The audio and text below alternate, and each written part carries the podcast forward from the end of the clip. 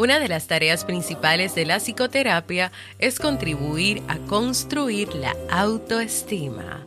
Robert Neymeyer.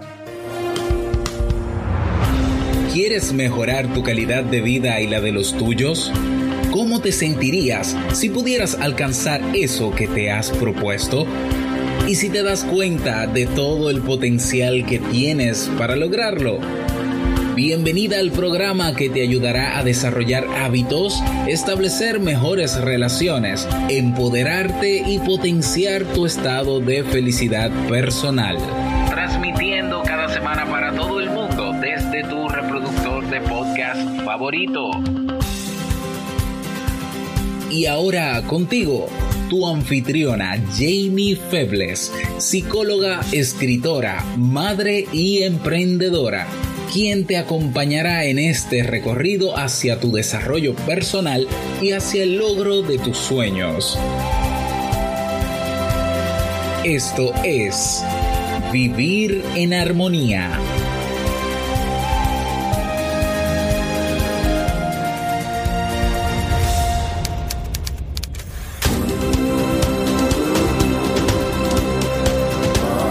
Bienvenidos al episodio 454 de Vivir en Armonía. Mi nombre es Jamie Febles y estoy muy contenta y feliz de poder encontrarme compartiendo contigo en este espacio.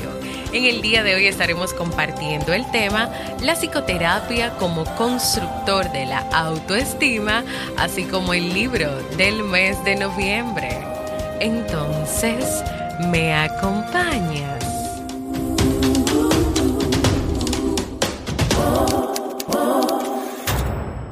Bienvenida y bienvenido a Vivir en Armonía, un podcast que siempre tienes la oportunidad de escuchar cuando quieras, donde quieras y en la plataforma de podcast de tu preferencia. Yo como siempre muy contenta y feliz de encontrarme compartiendo contigo en este espacio, en este nuevo episodio, esperando que estés muy bien. Antes de comenzar con nuestra reflexión, tema de hoy, quiero invitarte a que si has pensado en hacer un proceso de terapia y te animas a iniciarlo antes de que se acabe el año o te preparas para hacerlo el próximo año y así poder lograr todas aquellas cosas que siempre te propones y que nunca pasan, pues puedes contar conmigo para eso y puedes ir a jamiefebles.net para consulta o me puedes escribir directamente a mi correo electrónico. También, si ya estás en ese proceso de hacer tu evaluación del año, lo que has logrado, lo que no, lo que has hecho, dónde te quedaste, dónde te estancaste y tal vez te gustaría hacer como un proceso de cierre de tu año, puedes tener una consulta, una sola consulta de conversar, de ver lo que has estado haciendo, lo que ha pasado, lo que no ha pasado y tal vez de yo poder guiarte hacia una mejor eh, creación de tu plan de vida del próximo año 2023. También para todo eso, ya sabes dónde encontrarme. Hoy voy a estar conversando contigo sobre la autoestima y la psicoterapia.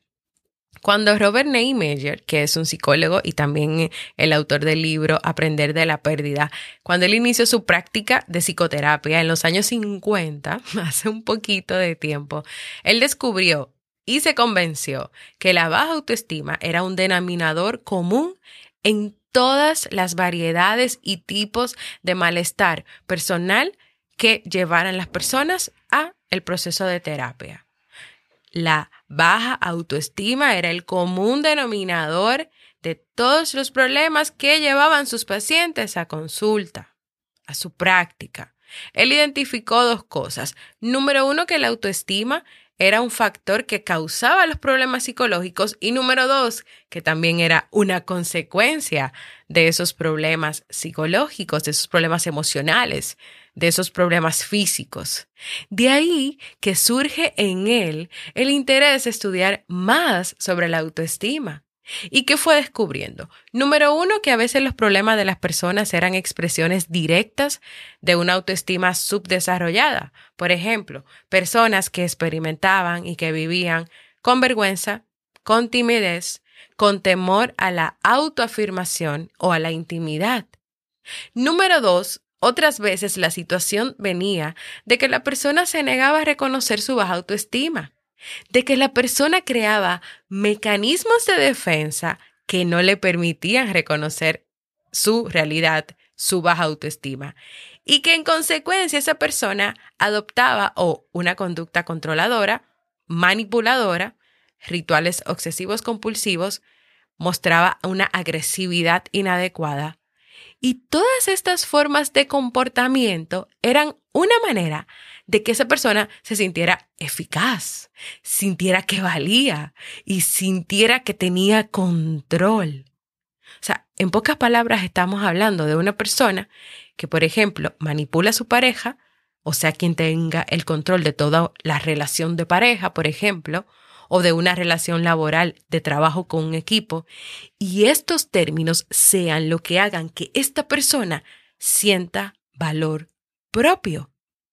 Es como si esto fuera lo que alimentara su sensación o su experiencia de bienestar y su experiencia con la autoestima. Porque hay personas que de verdad no creen que valen nada, que sirven para nada, que no conocen sus habilidades, sus cualidades.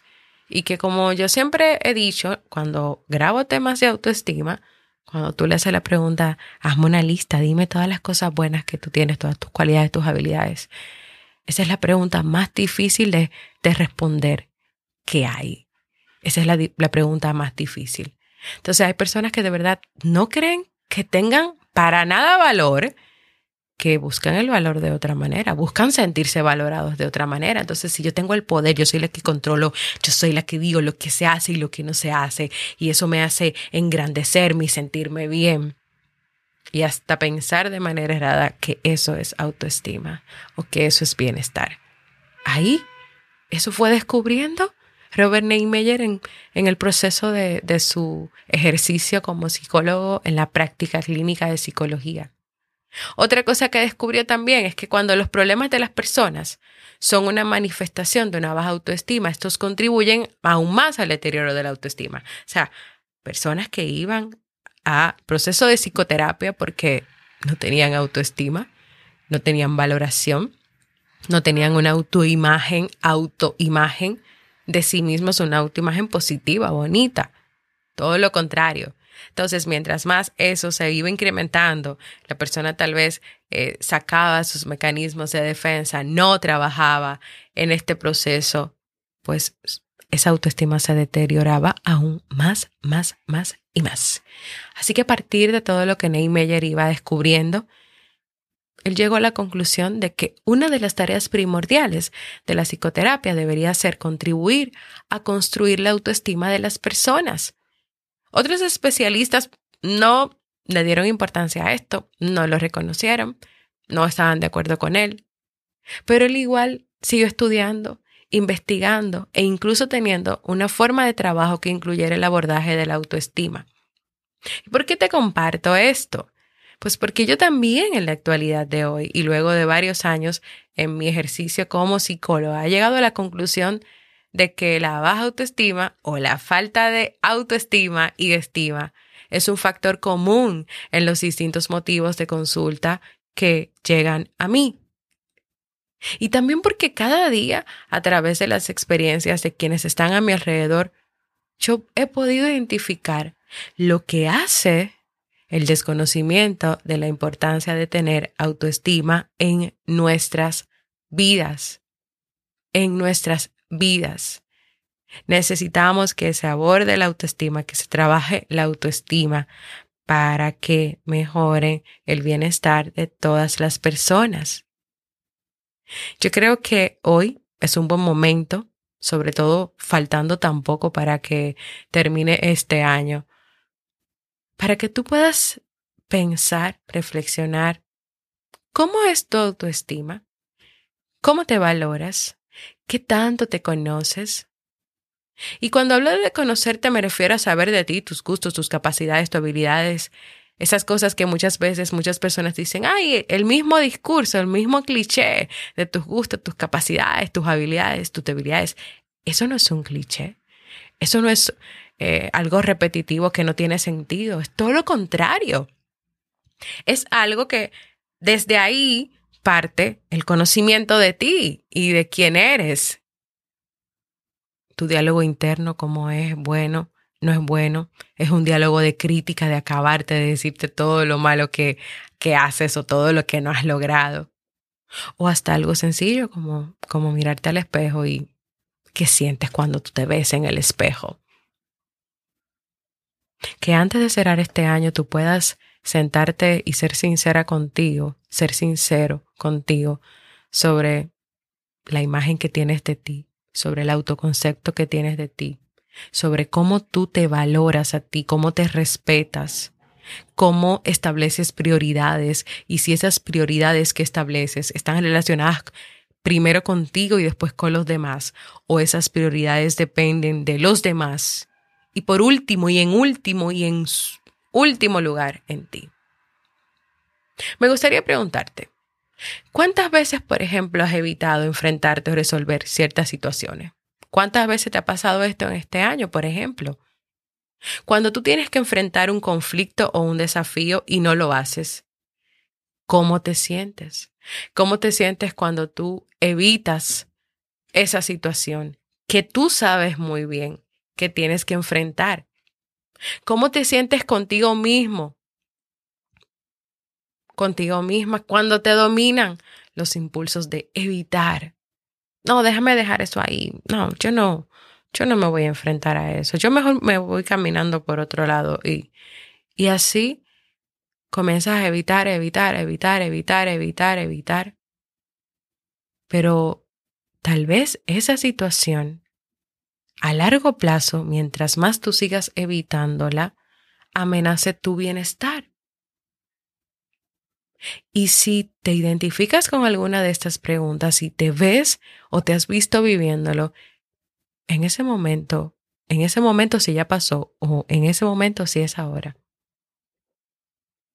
no había autoestima o una tan bajita, tan bajita que no te permitía pensar y sentir que tú tenías toda la capacidad para enfrentar esos conflictos, esas situaciones, para saber incluso por dónde tenías que caminar o para tomar la decisión de cerrar ciertas experiencias, ciertas relaciones o ciertos ciclos de tu vida. Tus elecciones tus acciones de alguna manera afectan tu experiencia de ti. Si tú sabes, reconoces y abrazas esta idea, entonces tú vas a poder convertirte en una persona que motive su crecimiento personal. E incluso tú puedes tú misma o tú mismo ayudarte a manejar y superar las pruebas, las dificultades y el miedo. Y te lo voy a repetir otra vez. Tus elecciones, tus acciones afectan la experiencia que tienes de ti. Mientras más elecciones y acciones tú tomes que vayan en pro de tu bienestar, de tu salud y de cada día mejorar tu, autoestima, tú vas a ir reconociéndote como una persona que tiene poder sobre sí y que motiva y que vive un crecimiento personal que le permita vivir en armonía. Y que a partir de esa confianza que vas creando por todas las cosas que vas logrando y que vas haciendo, entonces puedas ayudarte a manejar, a superar las pruebas, las dificultades, el miedo, a, a lanzarte, a lanzarte a pesar de que tengas miedo, como el libro que te voy a contar más adelante, que es nuestro libro de este mes de noviembre. En este último mes, vuelvo y repito, que queda para que termine este año, ¿no sería un buen momento para que tú reflexiones sobre tu vida, cómo la estás viviendo, cuál es tu experiencia con la autoestima? Para que evalúes si hoy tal vez necesitas trabajar aún más en ella, teniendo en cuenta que la autoestima podría llevarte a una vida de bienestar y armonía y una mayor fortaleza y crecimiento personal. Hacer un proceso terapéutico, entre muchas cosas, te permite aliviar el sufrimiento, reducir o eliminar la ansiedad, reducir o eliminar la depresión, reducir los miedos irracionales, las reacciones depresivas, pero también los sentimientos problemáticos. Ahora, ¿tú te imaginas iniciar un proceso de terapia donde tú aprendas a incrementar el bienestar personal, crear felicidad para ti, estimular el aprendizaje de actitudes nuevas, tener nuevas formas de concebir y considerar la vida, estrategias para enfrentarte a ti misma, a ti mismo cuando necesites hacerlo y también a los demás. O tener un mayor sentido de tus propias posibilidades. ¿Te imaginas haciendo un proceso para lograr todo eso? Cuando tú elevas tu autoestima, ya por último, esto va más allá de que tú elimines aspectos negativos. Esto no es como que tú llegaste y, ok, mira, vamos a quitar esto, esto, esto, esto, esto. No.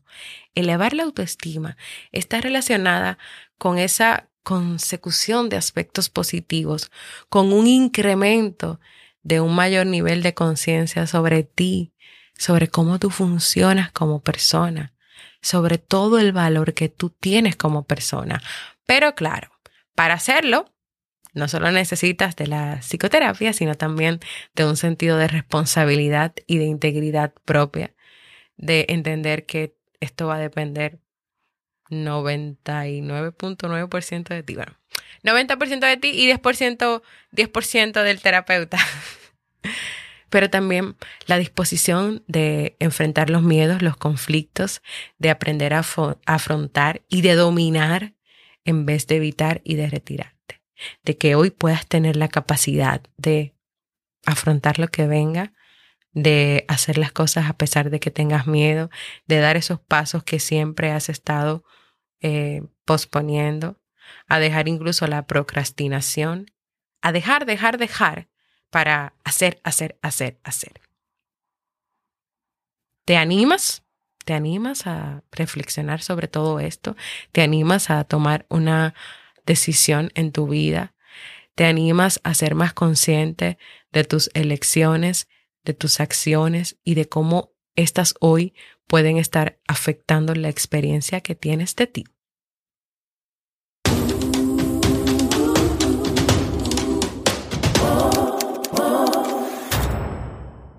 Y así hemos llegado al final de este temita sencillo, tranquilo, para que tú vayas reflexionando y pensando y también para ir encaminándote en ese proceso de que muchas personas hacen de reflexión, de evaluación, de, de limpieza eh, en su vida para recibir un nuevo año de una mejor manera. Espero que sea de mucha utilidad para ti y si quieres hablar conmigo, pues ya sabes dónde encontrarme en Telegram. Antes de continuar, hoy tenemos un nuevo mensaje de voz, lo que me hace muy, muy, muy feliz. Vamos a escucharlo. Hola Jamie, Jennifer por aquí. Quiero aprovechar para mandarte un fuerte abrazo, tanto a ti como a toda la comunidad de Vivir en Armonía y agradecerte por todo el apoyo que nos brindas a través de tus podcasts. Especialmente para mí ha sido un año renovador luego de haber tenido la oportunidad de que mi esposo me recomendara tu podcast. Para mí ha sido uno de los mejores regalos que me ha hecho. Eh, los dos últimos podcasts de cómo la importancia de expresar nuestros sentimientos y también los buenos resultados que tenemos cuando controlamos nuestra ira para mí son de gran apoyo por las situaciones que se presentan en el diario vivir. Le pido a Dios que te colme de muchas bendiciones, que sigas adelante con tu podcast y nos des mucho más de vivir en armonía. Un fuerte abrazo y te quiero mucho. Gracias Jennifer por estas palabras tan bonitas. Mi corazón se llena de alegría de saber que vivir en armonía puede inspirar y cambiar de alguna manera las experiencias de las personas. Gracias por compartirme de manera personal cómo el podcast te ha servido, te ha ayudado. Eres una persona que siempre estás ahí, que te mantienes dándome ese feedback y esa retroalimentación que para nosotros los que hacemos podcast y preparamos todo esto, pues es como nuestro alimento, como nuestra medicina, nuestra gasolina. Así que te agradezco mucho que tomaras de tu tiempo para enviarme este mensaje tan bonito. Yo te envío el mayor de los abrazos y ya que vives en República Dominicana y yo también, yo espero conocerte muy pronto de manera personal. Así como a Jennifer, anímate a dejarme un mensaje de voz contándome tu experiencia sobre el tema que hemos conversado en el día de hoy o cómo te estás preparando para cerrar este año 2022. Puedes ir a jamiefebles.net barra mensaje de voz. Y si tienes una propuesta de tema, aprovecha antes de que se termine el 2022, déjala en jamiefebles.net barra proponer. Porque para mí es muy importante escuchar y leerte. Y ahora sí, nos vamos con el libro del mes de noviembre, que probablemente también sea el libro del mes de diciembre.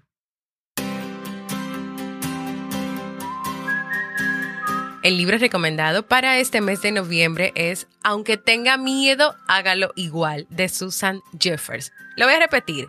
Aunque tengas miedo, hazlo igual.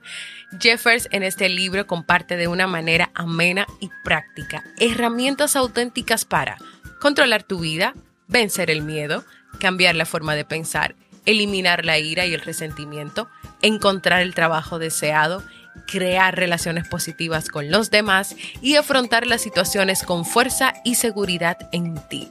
Las técnicas explicadas de forma amena y práctica en este libro son auténticas herramientas que tú puedes aplicar y que van a ser de gran eficacia para ti.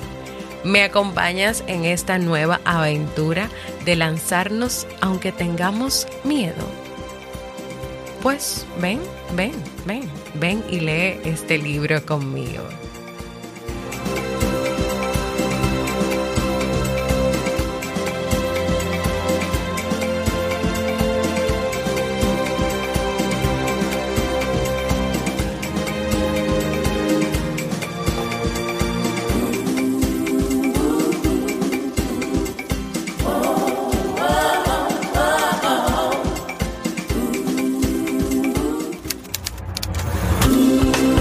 Así hemos llegado al final de este episodio que espero que sea de mucha utilidad para ti. Quiero invitarte a que te suscribas a nuestro proyecto de podcast educativos y entretenidos Sasuke Network, donde tendrás acceso a este podcast y a todos mis nuevos podcasts. Y de manera especial, estímate que es un podcast que está específicamente hecho y realizado para desglosar todo lo que tiene que ver con la autoestima para estudiar y aprender aún más sobre la autoestima. Así que ve a www.sasukenetwork sasuke.network. También quiero invitarte a que te unas a nuestro canal de Telegram, donde vas a poder siempre conversar conmigo, con los demás, a través de los eh, que vamos poniendo ahí, de las entradas, de los posts, de esa caja de comentarios, donde tú puedes escribir, compartir todo lo que quieras y desees. Y también, claro está, me puedes escribir de manera personal.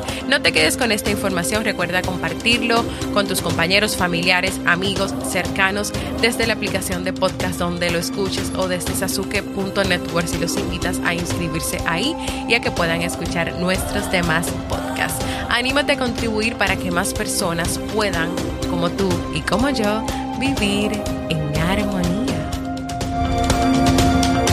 Nos escuchamos en un próximo episodio.